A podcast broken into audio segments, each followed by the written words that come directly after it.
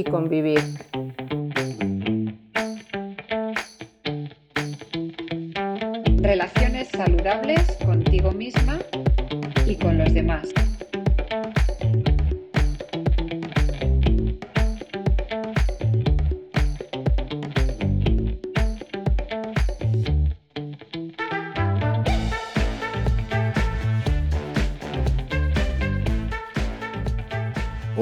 Amigas y amigos, soy Gabriel Aguz, bienvenidas, bienvenidos a esta nueva temporada de Vivir y Convivir que llega repleta de cambios y novedades. El primero de los cambios es que por desgracia hemos tenido que prescindir de la colaboración de Natalia Ferreiro. Ha habido cambios importantes en su vida y se ha visto obligada a eh, reordenar prioridades. Bueno, esto es así, este proyecto es amateur completamente y no vivimos de lo que hacemos con este podcast, con lo cual es una de las cosas que en cualquier momento, en una reordenación de prioridades, eh, pues podemos eliminar de nuestra lista. Es crudo, pero es así. De todas maneras, eh, estamos encantados de haber podido contar con la colaboración de Natalia, a la que queremos muchísimo, a la que agradecemos estos meses de colaboración. Sabemos perfectamente que pasa de ser una de nuestras principales colaboradoras a ser eh, quizás nuestra principal fan y creo que seguirá colaborando a través de sugerencias, comentarios y cualquier tipo de aportación. Pero de otra manera, desde aquí le deseamos todo lo mejor y mucha suerte en todos los proyectos que, en este momento inicia en su vida. Por otra parte, eh, los cambios también es que hemos cambiado la forma en que mm, participamos en el podcast. Digamos que pasamos de una forma más técnica, de algo más serio, más formal, buscando más el rigor, y ahora en esta nueva temporada intentamos buscar más la frescura y que se parezca más esto a una conversación pues, entre amigos, entre amigas, y mm, un poco mm, generando el contenido a través de nuestra vivencia personal, de nuestros conocimientos profesionales, pero sin una preparación tan exhaustiva y de una manera un poco más fresca. Nos gusta ponernos un poco en el primer plano en cuanto a nuestra experiencia personal, no tanto la profesional, pero bueno, es inevitable que ambas cosas se entremezclen. Creemos que el resultado es bastante fresco, bastante espontáneo, bastante ameno. Es una conversación, como decía, entre amigas, entre amigos, a la que por supuesto eh, te invitamos. Nos encantaría poder contar contigo. Sabes que puedes hacerlo a través de las redes sociales, a través del correo electrónico o de cualquier otro medio. Será para nosotros un placer eh, escuchar tus aportaciones, tus sugerencias, tus críticas y, bueno, cualquier aspecto que te parezca oportuno.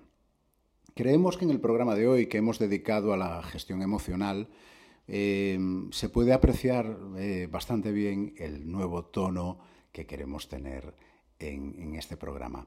Es cierto que tenemos también sorpresas preparadas y entre las sorpresas es que realizaremos también entrevistas a personas que creemos que pueden ser de interés para todas aquellas personas que estén interesadas en la mejora de sus capacidades, en el autocuidado, en el bienestar, personas como mm, profesionales eh, procedentes del ámbito de la psicología, de la educación, pues eh, todo lo que tenga que ver con la mejora y el bienestar personal.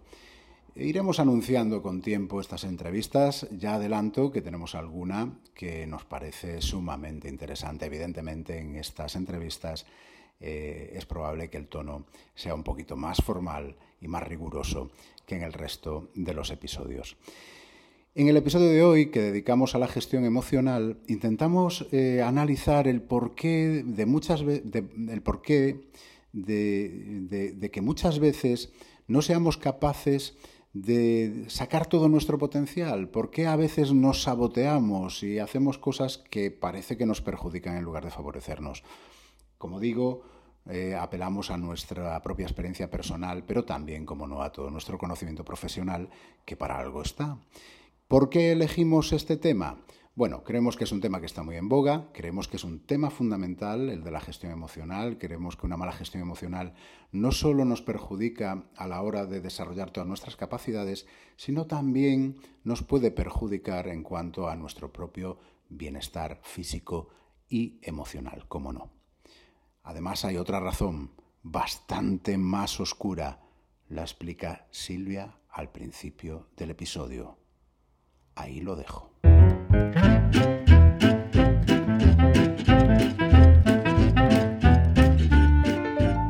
Bueno, pues ya estamos grabando entonces, Silvia. Hola. Lo de, bueno, hola Silvia, hola Yala, ¿eh? estamos aquí empezando a cañón.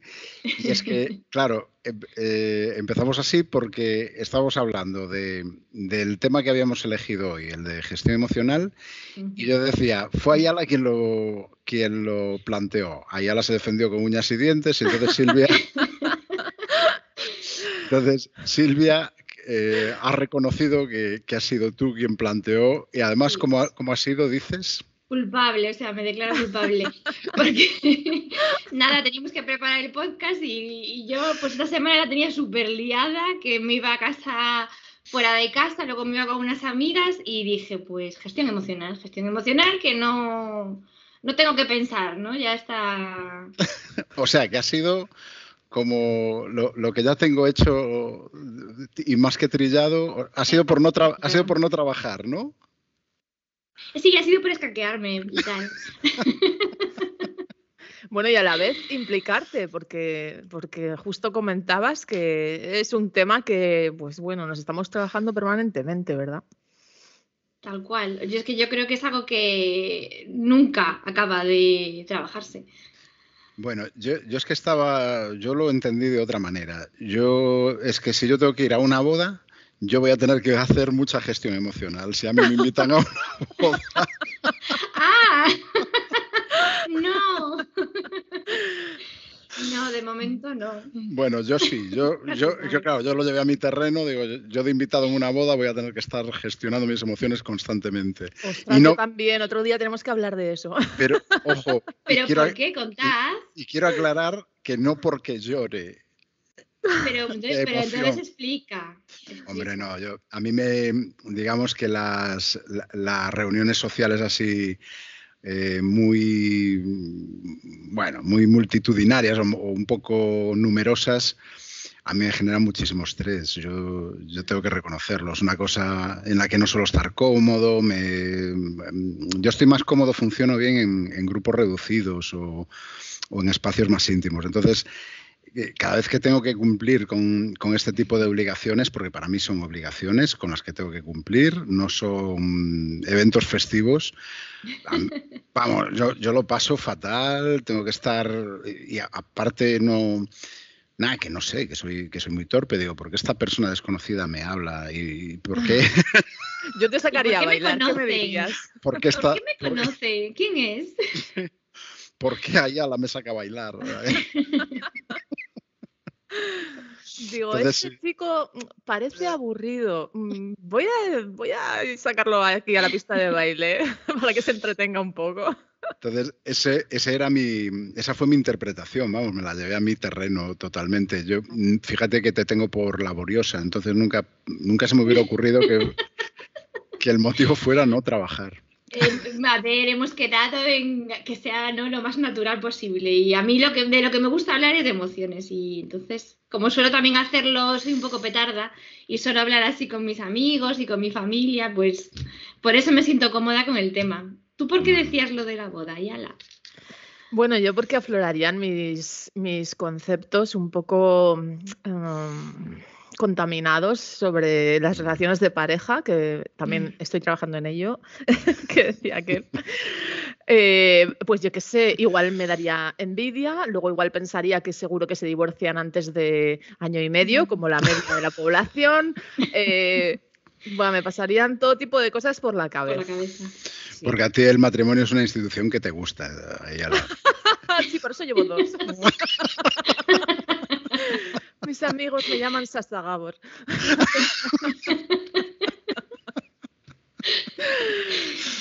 No, bueno, realmente solo me casé la primera vez.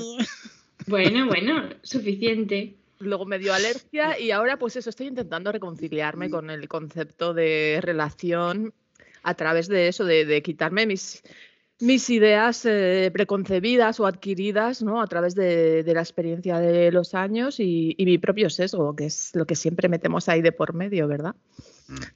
Así que tengo que probarme, tengo que ir a una boda, por favor, que alguien me invite a una boda. Bueno, para probarme a ver qué se me pasa por la cabeza. Apunto como tema el matrimonio. Podéis enviarnos un correo electrónico, poneros en contacto por la web. Necesitamos una boda para Yala. Ey, la boda conmigo misma, la tengo pendiente. ¿Habéis visto la boda de Rosa? ¿O era, era así la película? Ah, no, no, no, la de Iciar Boyaín es. Mm, creo que sí, la última. Creo que sí, que es la última. No sé si es la última película de Iciar Boyaín. Esa, hablas de esa peli. Sí, sí, sí, sí, sí. No sé si hacer el spoiler, pero. Bueno, creo que lo, has hecho. ¿no? Yo había escuchado por la radio una vez una noticia que supongo que sería verdad, o no, no lo sé, que una, una chica se iba a casar con, un avión o con no sé qué historia, y no sé si eso se puede hacer. ¿Con un avión? Sí, sí, no, no entendí la noticia. Estas cosas excéntricas. Bueno, y, no era el Mundo Today, ¿no? Eh, no, no, no, era Cadena 100. Bueno, pero según qué programa, igual era un poco de cachondeito, ¿no? Pero sí, era un poco de cachondeito el programa. Pero que todo puede ser, que las personas que salimos heridas de una relación, yo creo que nos casamos con cualquier objeto, con otra persona. Bueno, eh, hablando de gestión emocional, nos viene al pelo todo esto, ¿eh? porque lo, estamos hablando así con, mucha guasa, pero en el fondo estamos hablando de, yo creo que de lo mucho que nos cuesta eh, en general, ¿no? Gestionar nuestras emociones y, a veces también eh, las, las, emociones que tenemos catalogadas como positivas, ¿no? Porque, eh, por ejemplo, el amor, ¿no? Que se tiene catalogado como, como se tiene catalogada como una emoción positiva, pero que bueno, que mal gestionada, ya vemos que también puede ocasionar problemas importantes. A mí me gusta más hablar de emociones agradables y desagradables, porque en realidad lo que dices tú, ¿no? Algo que podemos considerar juzgar, que es un juicio de valor como positivo, en realidad eh, puede estar siendo desagradable, ¿no? Para mí.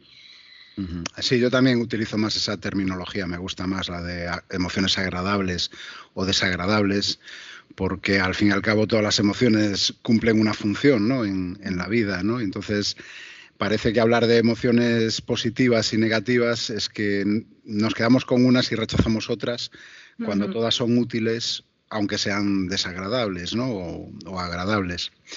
Sí, sí, utilizo exactamente la, misma terminología y procuro, aunque es difícil, ¿eh? porque lo de emociones positivas y negativas está como muy instalado ¿no? en el lenguaje.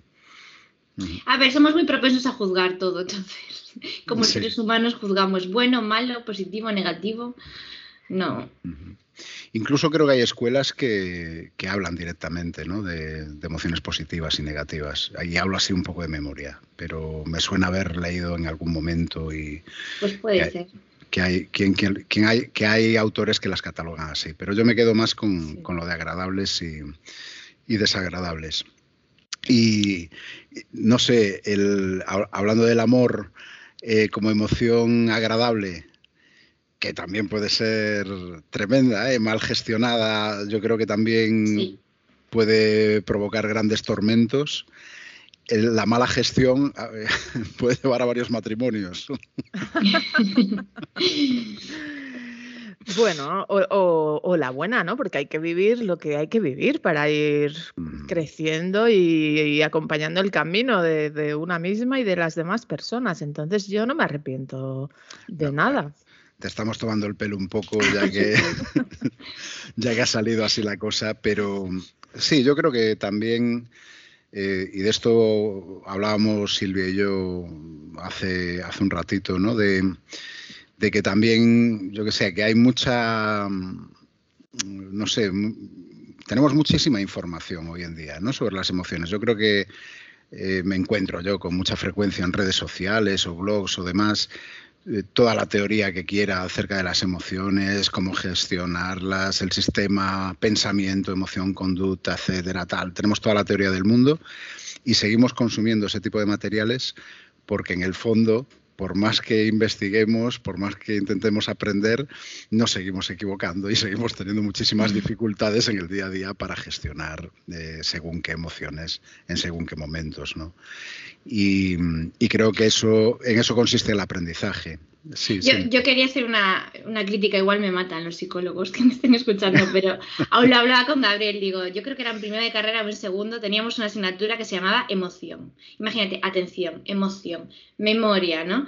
Y es como, era todo teoría, toda teoría que yo no me acuerdo, o sea, me he quedado con lo que me parece importante, pero si es que ni siquiera en la carrera nos enseñan de manera práctica a gestionar emocionalmente, o sea, ¿cómo pretendemos, no? Yo, por suerte, ya hablaré luego de ello, que tengo formación en terapia gestal, pero y he, aprendido desde ahí, pero es que si ni siquiera nos enseñan bien en la carrera, en la facultad, es todo teoría. Sí, yo creo que cómo puedes acompañar a alguien en, en, el aprendizaje, en el manejo de sus emociones, si tú no has recorrido ¿no? ese camino previamente. ¿no? Creo que estoy muy de acuerdo contigo en eso, Silvia. Pues sí, yo tenía un profesor en, pedagogía, que mm, los dos primeros años estudié pedagogía y, él lo era. Tenía varios libros que nos hacía comprar. Vaya. es muy típico, ¿eh? Sospecho que utilizaba nuestros trabajos para, para rellenar los libros. Pero es que era, era el colmo de la incoherencia, porque su discurso era decir el educando tiene que ser muy activo, hay que hacer dinámicas participativas, pero lo decía metiendo una chapa del 15 que nos tenía dormidas allí a toda la clase, toda la hora de la clase. Entonces era como, hola, eh, perdona, estás diciendo que una clase tiene que ser activa y me lo estás diciendo con un discurso insoportable que estamos aquí y claro, pues Con, las técnicas de psicología y demás, pues pasa lo mismo, sí, que teoría, teoría, teoría, y podemos leer a veces mil libros, pero hasta que realmente no nos atrevemos a ir más allá, yo creo que muchas veces además pasa por el cuerpo, ¿no? Porque hay cosas que tenemos muy instaladas en el cuerpo y viene bien movilizarlas con otro tipo de, técnicas, ¿no? Como la EMDR, por ejemplo, que de eso sabes tú, tú Silvia, más, ¿verdad? No sé. Em, movilizarse más, porque a veces con lo mental no, no podemos mover lo, emocional. Yo creo que la clave es lo que dijo Gabriel, ¿sabes? Que si no lo sentimos, o sea, si nosotros no aprendemos a manejar las nuestras propias, nuestras propias emociones, ¿cómo vamos a acompañar a los demás? Y ahora voy a citar a, mi padre, que, también es psicólogo, y, y siempre me dijo, Silvita, el psicólogo, el instrumento, eres tú misma. O sea, si el pianista toca el piano, que tiene que tener afinado, el psicólogo tiene que estar afinado y tiene que trabajarse, ¿no? Por eso él siempre me recomendó hacer terapia personal. Y es que es verdad, si tú no lo has vivido, es difícil que lo puedas acompañar o explicar, ¿no? Al menos para mí, vaya. Sí, totalmente. Además, yo lo utilizo en todo, lo utilizo en mis clases también de, ética y, de, cualquiera de las asignaturas que imparto. Creo que llega mucho más la experiencia personal que mm. simplemente mm, pues repetir las teorías de alguien que están en un, en un libro, ¿no? Siempre mm. somos mucho más receptivas las personas a, las experiencias personales. Pues solo hay que ver las caras de, del alumnado, ¿no? Cuando empiezas a decir, pues eh, este verano me ha ocurrido algo y, y, de repente sus caras son completamente diferentes. Así empiezas a decir, bueno, vamos a empezar con la teoría de este autor. No tiene nada que ver no tiene nada que ver, captas muchísimo más su atención y además hablas eso desde la coherencia. De, os digo esto porque me ha pasado a mí, que luego tampoco a veces es suficiente, ¿no? Pero yo creo que por lo menos para abrir un poco esa receptividad por su parte sí ayuda muchísimo. Aparte de para una misma, ¿no? Es que qué menos que aplicarse lo que estamos mm. intentando compartir, ¿no? Es que al final eres un modelo para todos y para todas. Mm. Sí, no, yo, vamos, estoy totalmente de acuerdo con vosotras y, bueno, y, puntualizaría cosas así que, han ido saliendo. Por ejemplo, Ayala, que hablabas de, cosas que están muy instaladas en el cuerpo y, mencionabas la terapia MDR, que sabemos que Silvia ha estado ahí trabajando en ello eh, últimamente. Pero yo creo que además eh, hay, una cosa y es que no se puede separar la emoción del cuerpo, no podemos separar la mente del cuerpo. eh, si no, es que parece que el cuerpo solo, solo sirve para transportar nuestro cerebro y no, es, un todo, ¿no? la emoción también tiene una parte, un componente orgánico muy importante y, que de hecho, bueno, en las técnicas eh, muchas veces de gestión emocional utilizamos ¿no? las sensaciones corporales para ayudar a las personas a, a identificar determinadas emociones, ¿no? a ir desenredando nudos, pero como dices, Ayala, de esto sabe mucho más Silvia. ahora me está viniendo a la cabeza un libro que si os interesa, que se llama La emoción como camino, o sea, emoción, perdón, la enfermedad como camino. Porque a veces, a ver, no siempre que me duela mm, un pie va a ser que me pase algo, ¿no? Yo creo que no es científico, pero sí que hay ciertos síntomas, ¿no? O signos en el cuerpo que no responden a ninguna enfermedad y que quizá deberíamos plantearnos si es algo emocional, ¿no? Que no hemos sabido gestionar y que, como dice Gabriel, las emociones se quedan en el cuerpo. Si no las trabajamos, se quedan y al final acaban pasando cosas realmente biológicas y todo, porque nuestro cuerpo es una memoria. No solo es el cerebro, ¿no? Es todo. Y bueno, estamos muy desconectadas de él, ¿no? Yo, yo por lo menos eh, eh, creo que he estado siempre bastante disociada de, mi cuerpo. Eh, no, lo escuchaba ni lo observaba en absoluto. Y, últimamente es cuando, cuando más estoy notando esa unidad, porque también lo he trabajado mucho y no tiene nada que ver. No tiene nada que ver. Yo reconozco que aunque me he conectado gracias a toda esta formación que he hecho y trabajo personal, es cierto que a veces tengo que utilizo desconectarme como vía de escape porque a veces hace como que es difícil, ¿no? Gestionar ciertas cosas y a veces es como pero que sí, que la sociedad en general vivimos desconectados. No sé si es el ritmo de vida, eh, de que es así como muy loco y vamos sin mirar, sin escucharnos lo que necesitamos realmente.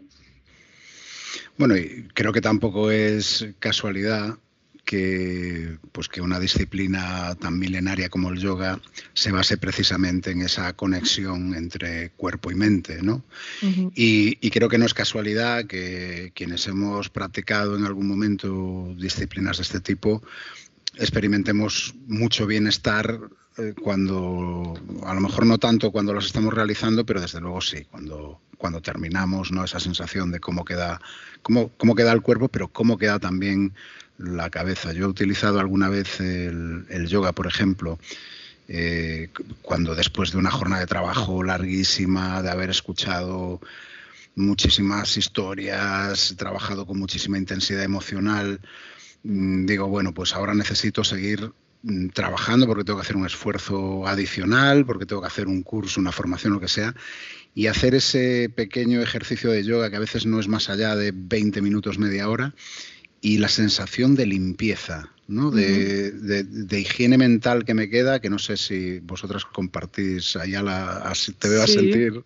Totalmente, de ligereza, ¿verdad? En todos los sentidos. Sí, sí, sí. Mm. Y a mí me servía pues para hacer ese último pequeño empujoncito, pero con esa sensación de que he ganado incluso energía, ¿no? Al, al conectarme, simplemente pensar en, en, mi cuerpo y tomar conciencia de él y, y moverme un poco en, en consonancia. Y, respirar. la respiración, efectivamente. Respirar es fundamental para la, gestión emocional. Total, es cierto, sí. Pero la toma de conciencia del cuerpo a mí me parece también muy importante, ¿no? Por eso que decíamos. Y yo qué sé, yo creo que cada emoción, bueno, no es que lo crea, creo que es así, ¿no? Que, cada emoción provoca descargas hormonales en nuestro cuerpo y eso tiene un impacto físico directo. O sea, hay, hay ahí un, hay, un vínculo importante. Oye, eh, Silvia, y antes que mencionabas la Gestalt y decías que nos contarías que, Pues es que hablando de todo esto, yo, mi propio ejemplo, ¿no? De mala gestión. bueno, que cada uno va sobreviviendo, ¿no? En la vida como puede. Y va llevando las cosas como, como sabemos o como nos han enseñado, como lo hemos visto. Y gracias al trabajo personal de la formación en terapia Gestalt, que es vivencial, no es teórica, es vivencial, eh, para mí fue una herramienta fundamental a la hora de gestionar, de aprender a gestionar. Y mira que lo hice casi sin darme cuenta, porque como no es teórico, ¿no? Que son con ejercicios, con dinámicas y Pues al final después me di cuenta y dije, ostra, porque a mí algo que me pasaba era que mm, muchísimas veces tenía faringitis y faringoamigdalitis y de todos los itis. A veces dos veces al mes tenía, o sea, era una cosa que, que no era normal, ¿no? Y, y mi padre, por ejemplo, me preguntaba, a ver, cariño, ¿qué es lo que no tragas? O ¿qué es lo que tienes ahí que no quieres decir? Y yo, papá, que estoy con una infección, de verdad. Déjame. Déjame, es una infección, te lo prometo, esta vez es una infección, pero bueno, nunca lo sabía. pero fíjate que una vez hice la formación en terapia gestal, dejé de tener faringoamigdalitis, que antes lo tenía cada X meses, cada pocos meses tenía, o eso, una vez, varias veces en un mismo mes, dejé de tenerlas. Y, y, yo no soy consciente de haber hecho nada, pero no ha sido todo, ¿no? Cómo he aprendido a, a manejar, porque inconscientemente hacemos fuerza en ciertas zonas del cuerpo, sí. por lo que decía Gabriel, ¿no? Que las emociones se traducen en sensaciones y el cuerpo uh -huh. responde. No sé si yo... tenéis alguna experiencia así como la mía, vosotros. A mí también me pasaba, mi punto débil era el oído y también un poco la garganta y me daba cuenta que en las situaciones de tensión identifiqué qué, qué gesto, qué movimiento era, que, que yo apretaba la mandíbula y, y, la lengua contra el paladar y claro, ese gesto te está obstruyendo ahí, pues... Eh, el, los fluidos eh, normales ¿no? del cuerpo, que, uh -huh. que, todo vaya en consonancia, estás, estás creando tú mismo, tú misma un bloqueo que, que, al final genera pues eso, algún tipo de infección o de inflamación que luego te, te genera el dolor. Y yo sí que noté que, que, también dejé de tenerlos en la medida en, el que, en la que aprendí a expresar mis desacuerdos, fue desapareciendo. O sea, era, era un, efectivamente, como dice tu padre, que tenemos que entrevistarlo, tiene una entrevista tu padre. un llamamiento oficial desde aquí. Sí, sí, sí, era, era eso, que estaba reprimiendo un enfado, un desacuerdo que no me atrevía a exteriorizar. Entonces eh, tenía esa tensión en la mandíbula, en la boca, en el cuello, que me generaban esas infecciones de oído y de, y de garganta. Y en la medida en que trabajé eso, desaparecieron, ya no me pasa. Tampoco. Entonces, es que parece mágico, ¿eh? Sí, sí, sí, sí. Pero no lo es. Sí, curiosamente es ciencia, no, no magia.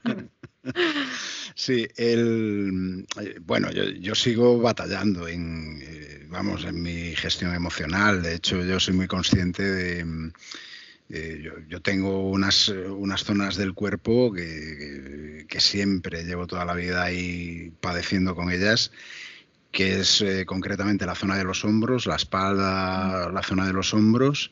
Las cervicales. La zona de la cervical, los hombros y tal, y luego las, las molestias gastrointestinales, ¿no? que, que, son de toda la vida y, y, yo tengo clarísimo que eso tiene que ver con, bueno, pues con, con mi dificultad ¿no? en la gestión emocional en muchos momentos. ¿no? Y además creo que a veces hasta soy consciente de cómo me voy eh, eh, contracturando, encogiendo y, y suele ser, eh, bueno, cuando, bueno, ya sabéis, el, el, el trabajo que, que, hago, ¿no? De, que, que muy expuesto a situaciones muy, muy extremas en muchos momentos y a veces cuando hay historias especialmente duras, especialmente traumáticas y que, y que siento una impotencia tremenda porque desgraciadamente no, no tengo respuesta para todo, ¿no? Y, y entonces, mm, claro, la, las personas que vienen a hablar conmigo eh, vienen muchas veces esperando respuestas y buscando soluciones y a veces el eh, compartir ¿no? esa, esa impotencia eh, noto como me voy tensando, me voy cargando ¿no? con, con, toda esa, con toda esa negatividad. Pero bueno, esta es la parte, digamos, más cotidiana, pero mm, yo como error, ¿no? Así concreto, eh, gestionando mis emociones, yo creo que eh, en muchos momentos, bueno, me conocéis un poco, soy, soy una persona intensa, vivo con, vivo con mucha intensidad y tal. Y, bueno, de joven, bueno, pues muchísimo más. Os podéis imaginar ahora, yo con 52 años no soy ni, ni, ni la mitad de lo, de lo, que era con, con 25, ¿no? Y, y todo partía también de una valoración excesiva de, de, la pasión. Yo no sé si bueno, que, creo que todavía estamos en ese punto, en cierto, en cierto modo, como sociedad, ¿no? Que se valora mucho el hacer las cosas con pasión, todo tiene que ser la, pasión, la pasión como un valor, como algo positivo, y cuando la pasión, y yo esto lo aprendí leyendo un, ensayo de, de Kundera, cuando en nombre de la pasión se han cometido de fechorías terroríficas. Claro, la pasión, eh, ¿qué, tiene de positivo? Pues, pues bien gestionada puede estar muy bien, pero mal gestionada puede ser tan dañina y destructiva como cualquier otra cosa. Y, en ese momento me hizo un clic. Ahí empecé a decir, uy, quizá le estoy dando un valor a, a, la pasión que quizás hay que empezar a matizar, ¿no? Y luego, esto fue por los años 90, eh, pues eso, con mis 27, 28 años más o menos. Y luego, en el, fijaos si soy mayor, que en el, que ahí por el año 2004, por el año 2004, em, descubrí un libro que para mí fue muy importante, que es el gran bestseller, ¿no? que es el de Daniel Goleman, el de inteligencia emocional. Para mí fue importantísimo me llamó la atención, ¿no? Digo, inteligencia emocional, ¿no? Y hice lo que, lo que se suele hacer, que es leer la contraportada para luego tirarme el rollo, ¿no? Y decir, hacer, hacer como que... Hacer como que no, me, leí la Pero leíste, ¿no? Leí la contraportada y dije, uy, esto parece interesante, esto parece interesante, me lo compré y... Incluso lo, leíste. Y me lo leí, me lo leí y, y realmente ahí descubrí eh, lo que estaba fallando, ¿no? Y, y empecé pues un poco a interesarme mucho más por todo este mundo y hasta este punto me ha traído. Porque mm. ha, sido, ha sido así. Empecé a interesarme por, por el tema de las emociones, eh, pues por, un, por una casualidad, porque vi un libro que tenía que unía dos conceptos que me parecían curiosos, que eran inteligencia emocional. Y yo, esto, mm, ¿qué pasa? Sí, ¿verdad? En inteligencia no era el coeficiente intelectual. Claro. Claro, sí, sí, sí, sí, sí. Eso, eso fue lo que me, impactó, ¿no? Y de hecho, me sentí un poco interpelado, ¿no? Porque yo decía, pero si yo soy un. Yo siempre he sido una persona brillante, ¿no? Y en, cuanto a. Eh, en cuanto a eso, ¿no? A, a, las puntuaciones que daba y todo ese rollo, pero luego yo decía, pero ¿qué pasa? ¿Por qué no, no soy brillante luego en resultados académicos? Porque esto no se concreta ¿no? En, cosas. Y entonces ese libro como que me empezó a dar claves de que el problema podía estar relacionado con eso, ¿no? con que emocionalmente era una persona que tenía importantes dificultades. Las sigo teniendo, sigo trabajando en ello, creo que, creo que en ello vamos a seguir toda la vida. Pero, pero bueno, sí que, sí que ese momento fue, fue clave. Pues me llama la atención que digas que, mm, la pasión está sobrevalorada porque eh, algunas personas nos pasaba lo contrario. Yo creo que yo precisamente adolecía de, pasión, estaba como demasiado anestesiada cuando gestionaba peor mis emociones que ahora. y en situaciones de estrés o de mm, pues difíciles de la vida, lo que me ocurría era que me bloqueaba totalmente. Esperaba que, yo qué sé, que, ocurriera un milagro, que esa situación desapareciera, que apareciera, apareciera una persona que salvara todo o mm, no sé, me, recluía en, mi caparazón de tortuga, esperar que pasara la ola, pero, pero no, no sacaba esa, esa, pues por ejemplo, esa rabia, esa ira, ese enfado que igual me hubiera venido bien, ¿no? En, en algunos momentos, o esa tristeza, o era muy de, contenerme en exceso. Entonces, pues la verdad que modestia aparte estoy contenta con mi recorrido, ¿no? en la gestión de las emociones porque, porque con el tiempo he ido, pues eso, detectando, ¿no? Por qué me ocurría eso, deshaciendo un poco el ovillo y, pues ahora mismo, por ejemplo, que he tenido un verano movidito con bastantes eh, cosas imprevistas, duras, tristes, de tener que improvisar y demás y, y he visto que ya no, no, me ha ocurrido eso. Pues bueno, he vivido la emoción que tenía que vivir en ese momento, si tenía que estar enfadada, si tenía que estar triste, lo he estado, pero de una manera más serena, más equilibrada y no me ha impedido eh, hacer lo que, lo que tenía que hacer en ese momento para sobrellevar la situación, solucionarla o lo que correspondiera, o esperar a que pase, que a veces es la única opción. Ahora, yo no os tengo que decir que ayer... Mm, la vida me dio un pequeño sopapo para darme cuenta de lo que me queda por. de que no está todo hecho, ¿no? es una anécdota, es un detalle tonto. Curitas de humildad, ¿no? Que nos da la vida. Es un detalle súper tonto, ¿eh? Pero dije, ay, ay, ay, que todavía me queda, me queda. Porque ayer me puse a hacer pan por primera vez en mi vida, eh, un pan de estos. Em, ya sabéis, sin gluten, súper sano, con harina de almendra, con no sé qué, ecológico, todo. Y yo, yo me considero muy mala cocinando, ¿no? Esa es otra cosa que tendría que mirarme un poco. Entonces se me quedó súper quemado por arriba y crudo por debajo. Oh. Y yo atribuí eso a, pues eso, mis pocas eh, habilidades culinarias. Yo también lo habría hecho. O a que el horno está estropeado, algo le pasa porque calienta demasiado por arriba. Por arriba. Está estropeado este horno y claro, es que a mí siempre me sale mal. Es que da igual lo que cocine, que siempre me sale mal. Y hablando con un amigo eh, que le está dando últimamente por, por hacer pizzas también caseras y se ha convertido en un experto, me dijo, bueno, pero es que tienes que poner el horno encendido en la parte de abajo. La de arriba es solo, pues así como el último momento, ¿no? Para darle el toque dorado y, y, y ahí tú preguntas, ¿tiene abajo? Sí, sí. ¿Qué abajo? ¿Tiene solo abajo? Parece ser que sí.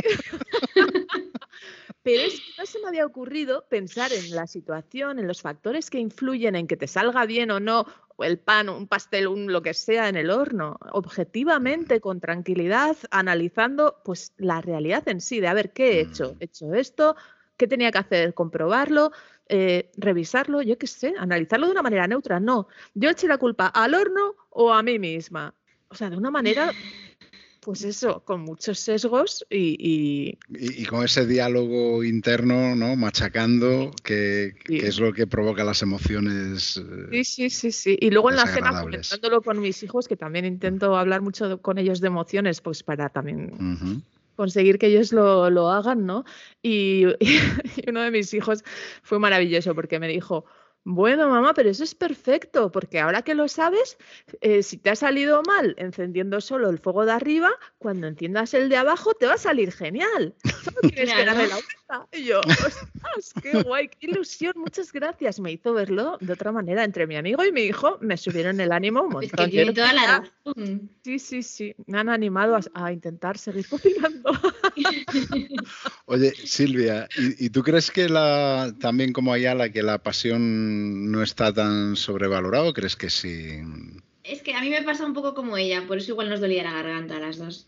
Porque, porque yo, yo, estaba pensando cuando venía de, pensando mis cosas, yo siempre era de guardármelo todo, una sonrisa, eh, Silvia todo está perfecto. Y aunque intento tener siempre una sonrisa, ¿no? Uh -huh. Pues ya no es lo mismo, porque si estoy triste, pues intento estar triste o, ¿no? Dejarme expresar. Entonces yo sí que es cierto que era como intentar ser neutra. Uh -huh. Y entonces, no, las cosas hay que expresarlas, porque yo lo veo como un río. O sea, el río es la emoción, es desagradable, pues que lo tengo que cruzar. Si no lo cruzo, si busco atajos, me va a salir caro de alguna forma. O sea, tengo que pasarlo y pasarlo mal. Y a veces es lo que toca, por desgracia, claro. ¿no? Porque creo que también buscamos muchas veces el salir del malestar rápido y fácil, ¿no? Y, y, eso también lleva a veces a, a, conductas que acaban siendo muy, muy dañinas, ¿no? Y sí, yo creo que también hay que aprender a, a manejar el malestar. De todas formas, fijar, bueno, yo ya no sé en estos momentos eh, actuales, porque ya yo ya estoy, yo ya he perdido ¿no? el ritmo de los tiempos. Este ya no, este ya no es mi tiempo.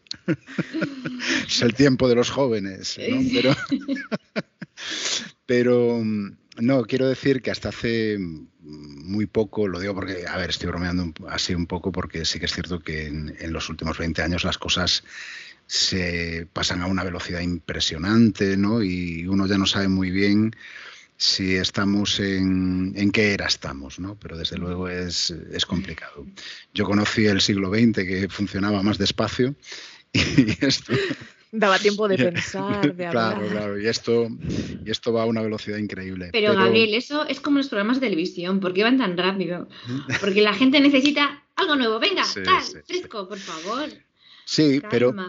lo que iba a decir es que hasta mm, hay, bueno, hay quien dice que, que el romanticismo ha durado prácticamente hasta el siglo XXI, seguimos en tiempos porrománticos, ¿no? Con esa valoración de las emociones, con, con esa valoración de, excesiva de ciertas emociones. Y, yo estoy muy de acuerdo, ¿eh? que eh, uno de los autores que lo dice es Alessandro Barico, que ya he citado alguna otra vez. Y, y sí, yo, yo comparto un poco esa, eh, esa visión de que la pasión está muy sobrevalorada en la, en la sociedad y que se prima mucho más, se cree que es más auténtico lo pasional que lo racional. Cuando yo creo que, que, el equilibrio es, precisamente lo adecuado, Bueno, pero ¿por qué, por qué pones lo pasional frente a lo racional? Yo no sé si, si los ubicaría así. A mí me gustó mucho en una entrevista de Anabel González, eh, escuché que Mm. decía que en las relaciones eh, estamos valorando tal vez eh, demasiado la intensidad en lugar de la profundidad. Mm, ¿no? Y, y yo creo que puede ser también por ahí, ¿no? Lo que pasa hoy en día, Ujú. que queremos eso, intensidad, pero intensidad Sí, un poco sí. superficial.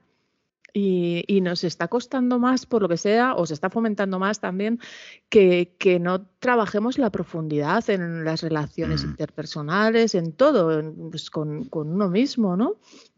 Yo creo que, que también deberíamos investigar un poco por ahí, en, en la profundidad. Ujú.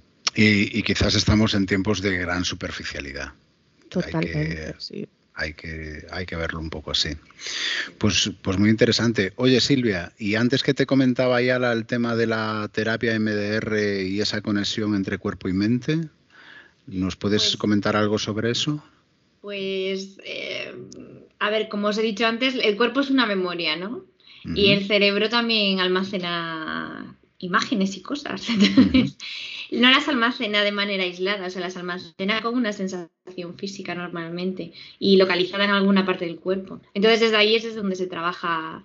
Bueno, MDR, pues que también la terapia Gestalt, por ejemplo, y más escuelas. ¿sabes? Que no, solo, no es exclusivo de MDR, pero que me parece un acierto total y muy potente. Bueno, yo os preguntaría, ¿tenéis alguna técnica de gestión emocional favorita que utilicéis en situaciones donde os veis a lo mejor un poquito más sobrepasadas o, o no? ¿O tenéis un repertorio y vais tirando? Yo, yo voy cambiando, yo voy cambiando. Eso, las épocas que hago yoga, por ejemplo, me vienen genial. Luego hay otras épocas que me da por, por escuchar mantras, por ejemplo. Mm, Esto, por ejemplo, lo, lo practico con mis hijos en, en el confinamiento. Todas las noches, eh, para relajarnos antes de dormir, poníamos o una, o un mantra o un- una canción que tocó un amigo en, en su terraza, que toca el violín.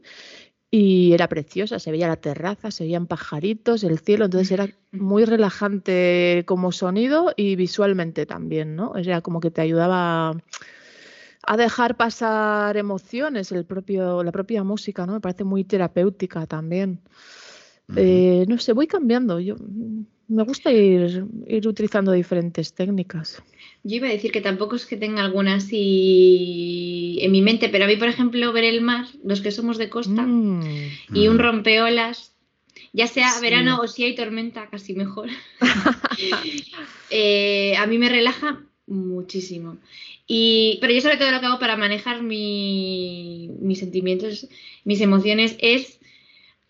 Yo soy muy de llorar, entonces yo desahogo todo, o sea, Mm, inundo la habitación a poder ser acompañada. Si no pues se puede, pues no se puede, pero prefiero acompañada, la verdad, con alguien. Y como que luego, no en el día, no, espero, yo no tomo decisiones ese día ni pienso ese día, intento mm, hacer cosas. Pues hago unas galletas o hago hago, pero no pienso. Al día siguiente, cuando me despierto, las cosas ya las veo diferentes. Como que se han, se han movido las cosas. ¿no? Sí, ya no lo veo igual. Eso es- pero no tengo ninguna así en concreto. Simplemente ser sincera conmigo, decir, jo, que estás mal, que reconócelo. A mí ya reconocerlo, eh, compartirlo, verbalizarlo, soltarlo, Ujú. me ayuda un montón. Y luego no darle vueltas, que lo que decía ya antes con lo de su pan. No le doy vueltas, digo, no, está siendo así ahora y está Mm. bien, o sea, es lo que hay, es lo que me Mm. toca. Y no machacarte ni, ni, abrir paso, digamos, a sentimientos de culpa o... Intento no darle de comer. Claro. No, intento, claro. no le doy Eso hecho leña al fuego. Yo están ahí y ya no voy a pensar si fue por esto, si fue por lo otro, eh, que va a ir a peor o no. No intento. Es Mm. difícil.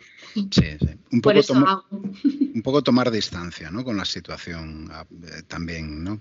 Qué importante me ha parecido eso que acabas de comentar, Silvia, de, de no tomar decisiones en el momento. Mm. Mm, Qué importantísimo. Qué importante. Sí. O sea, yo, yo creo que Sí. si, que si alguien saca algo en limpio de, de- de todo lo que hemos hablado, por favor que sea esto. Que sea eso. Sí, Las sí, decisiones en caliente. sí, sí, sí. Qué- qué Incluso las respuestas, ¿no? Si se trata Claro. de, Es que se de trata un eso. desacuerdo con otra persona o con otras personas, el, el silencio también es súper terapéutico. Yo me he dado cuenta alguna vez que, que he practicado más el silencio, pues porque estaba en un retiro donde nos lo han sugerido o, o sin más, porque estaba yo más triste o no, no estaba habladora y me, y me daba cuenta de lo que hubiera dicho y digo, qué bien que no lo he dicho. Porque luego, o de repente la vida te muestra otra cara y tu idea era equivocada, o se hubiera complicado más la situación. Entonces, sí, cuando nos inunda en exceso una emoción, la verdad que es buena idea dejarla reposar, hacer algo que nos tranquilice y esperar a, a tener más equilibrio, ¿no? Para poder reaccionar. Sí, Pues, yo cuando yo- es una sí. cuando es una situación de una discusión o, o que algo me está empezando a parecer mal, porque hay que escuchar a nuestro cuerpo, cada uno nos enfadamos de una manera, ¿no? Ya notas que me estoy enfadando, eh, es como yo intento parar y posponer. Es decir, yo ahora no puedo, o sea, porque voy a perder los papeles, porque igual digo algo que no pienso ni siento, voy a hacer daño, entonces prefiero retomarlo en otro momento y siempre retomarlo, nunca hacer como que no pasó nada. Bueno, pues me, me acabáis de robar la, la- la técnica favorita mía. ¿Cuál es la tuya favorita? Pues eh, esto que acabas de decir, ¿no? Sobre todo en situaciones así de tensión, el, el intentar pararme, eh, no responder, no tomar distancia de la situación. ¿Y cómo paras? Porque no es fácil parar. ¿Tú cómo paras? Porque Muy, en muy caliente, difícil, muy difícil. Y yo que soy como, como un camión cuesta abajo sin frenos, eso es, es complicadísimo. sí. Eh, no, bueno, lo que suelo hacer es, es pedirle, pedirle tiempo a la persona. Mira, mm, ahora no, puedo- ahora, no, puedo- ahora no me conviene hablar o no, no nos conviene seguir con esto. Por favor, mm, dame algo de tiempo, salir de la situación.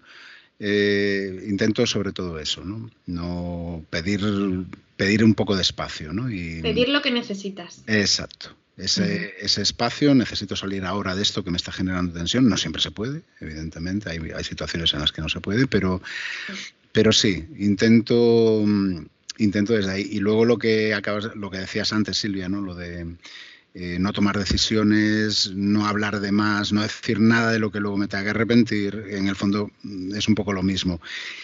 Y el tomar distancia, ¿no? El, el distanciarme emocionalmente a mí me, me funciona muy bien. Yo, por ejemplo, el otro día tenía que hacer, esto es una, una cuestión profesional, ¿no? Y tenía que hacer una llamada y mis compañeras me decían, venga, haz esa llamada y líbrate ya de ella. Que te estás ahí escaqueando de hacerla y tal. Y entonces, claro, entendían que era como pereza, ¿no? Como un postergar algo que no me apetece hacer, hasta que les expliqué, "Mm, no, necesito necesito encontrarme eh, para hacer esta llamada y ahora mismo no me encuentro. ¿no? Era algo complicado que tenía que manejar y entonces dije, como no va a pasar nada de aquí al lunes, esto fue el jueves, necesito estos días para, para que la idea ¿no? se asiente y prepararme, sentirme preparado emocionalmente y afrontar esa, esa situación.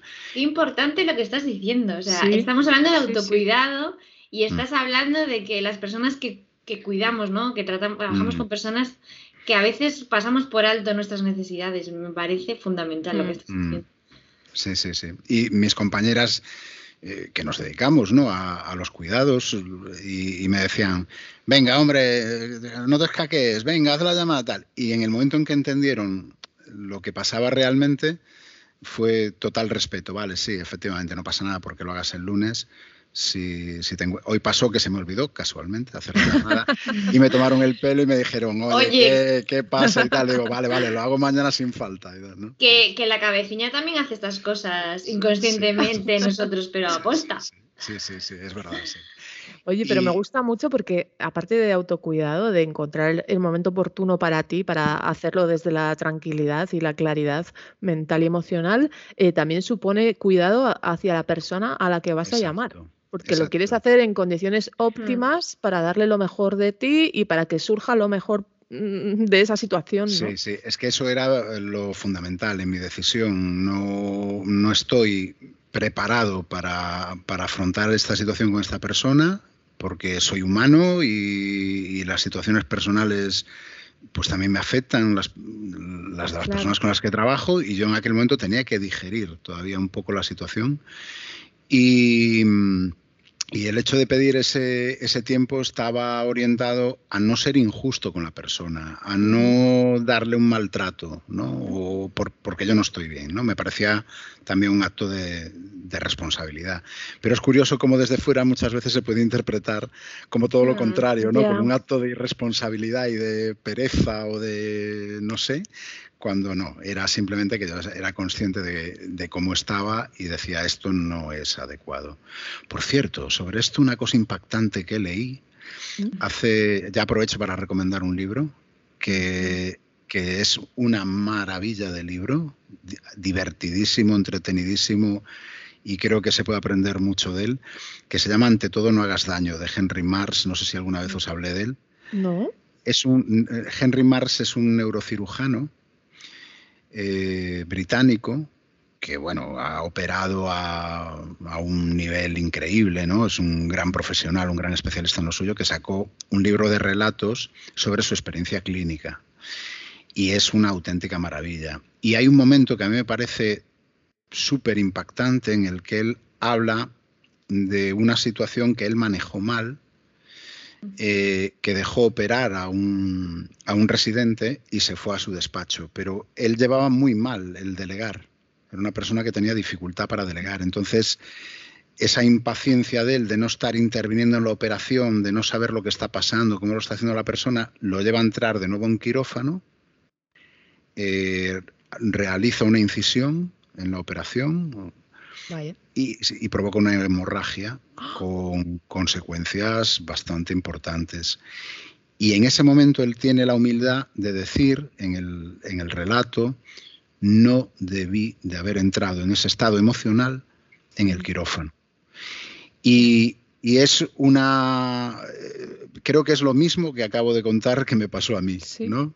Lo que pasa es que yo tuve la suerte en ese momento de darme cuenta de que tenía que dejarlo, ¿no? Y él fue incapaz de hacerlo, fue un error humano, pero claro, hay errores humanos que, tienen un impacto tremendo.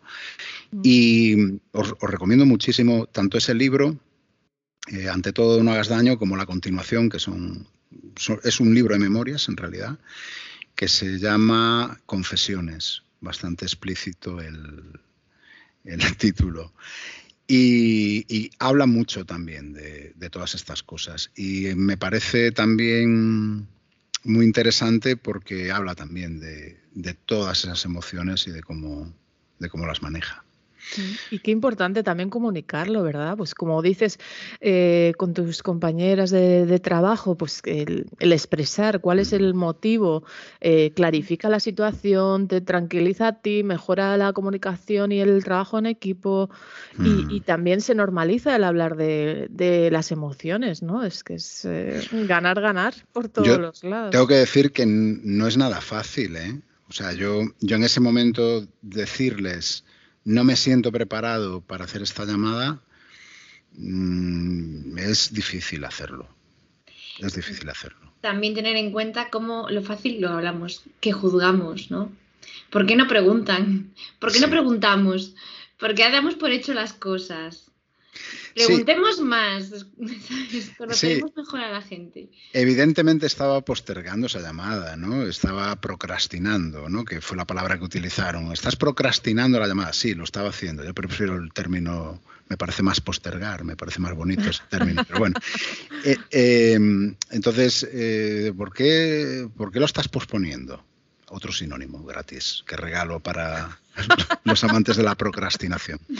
¿Y por qué lo estás posponiendo? Y entonces, mm, claro, ese es el tema. ¿Por qué lo estás posponiendo? ¿Qué, pasa? Porque, lo estás haciendo por algo. Entonces, ahí había una emoción que, me estaba frenando. Y, creo que es importante también darle espacio. Bueno, me quito el sombrero ante tu conocimiento de ti mismo de tus emociones y tu capacidad de mostrar tu vulnerabilidad. En tu honor, esta semana he animado a mi alumnado a ver la charla TED de Brené Brown sobre la vulnerabilidad.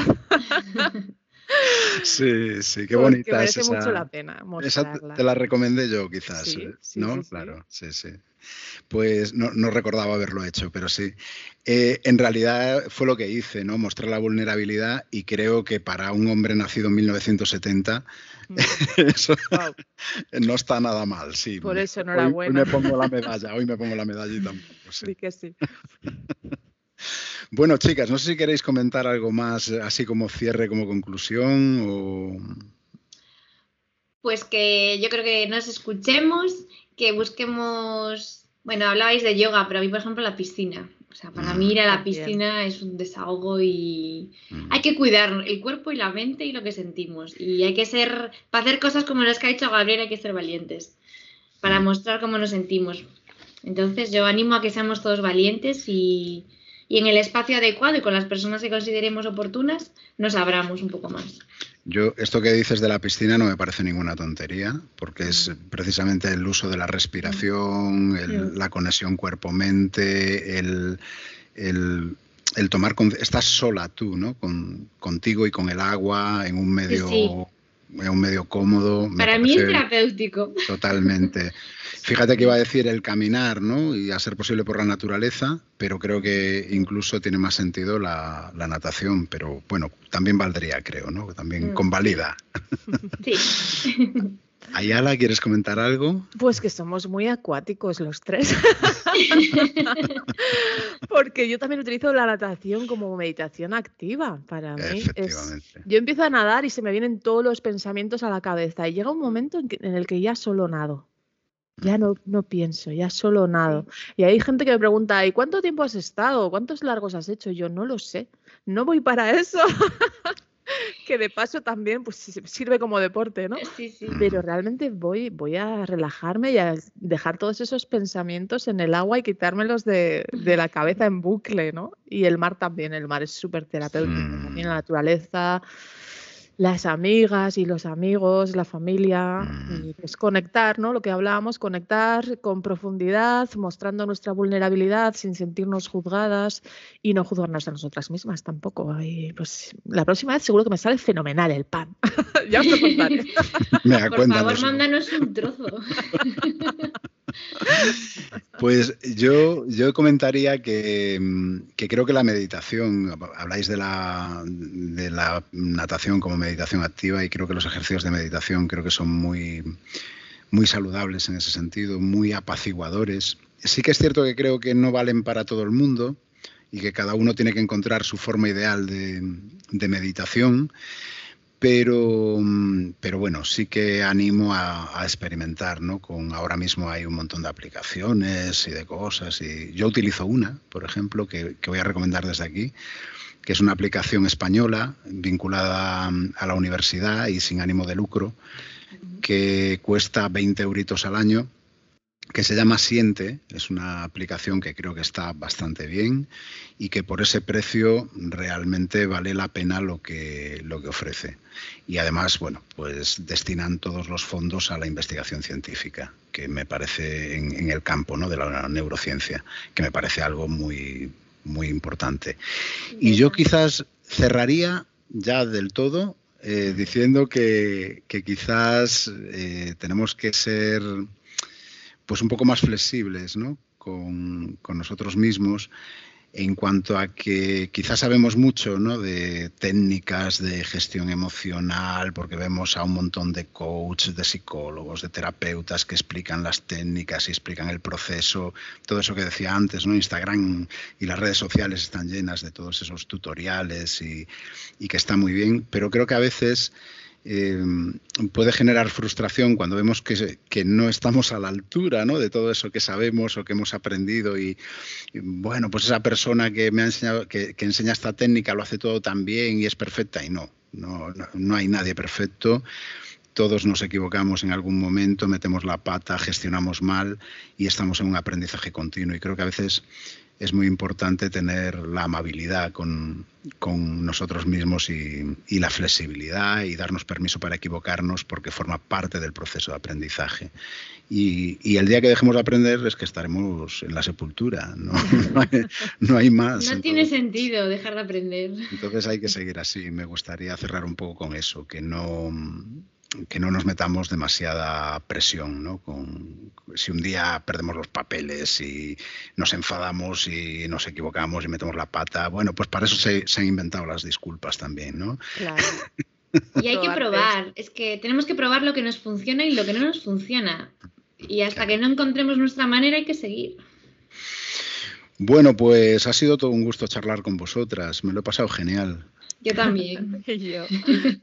Bueno, pues a ver qué, inventamos para la semana que viene. Nos pondremos ahora un ratito, ¿no? Pues sí, vendría Chao. Venga, hasta luego. Este ha sido el programa de hoy. Esperamos que lo hayas disfrutado por lo menos tanto como lo hemos disfrutado quienes lo hemos hecho. Creo que se nos nota la complicidad y el disfrute. Bueno, eh, tengo que cerrar, pero quiero recordarte algunas cosas importantes. La primera, que tienes una cuenta de correo electrónico a la que nos puedes escribir con cualquier cosa que quieras, cualquier consulta, sugerencia, crítica, lo que te apetezca. Esta cuenta es hola arroba Estaremos encantados de recibir tus correos, responderte y de verdad que sí, que contestamos todos los emails que recibimos, no nos saltamos ni uno. Lo segundo, que nos puedes localizar en redes sociales si lo prefieres. Tenemos la cuenta de Instagram, arroba vivir y convivir, y también en Facebook nuestra fanpage, que es facebook.com barra vivir y convivir. Bueno, pues hasta aquí llegamos. Recuerda darle like al programa si te ha gustado en la plataforma que utilices para escucharlo. Recuerda compartirlo, hablarle de nuestro podcast a tus amistades y ayudarnos a llegar a cada vez más personas. Porque es esto lo que nos motiva, saber que podemos servir de ayuda, que podemos acompañar, que estamos ahí para cualquier persona que nos necesite. Muchísimas gracias. Nos vemos en el siguiente.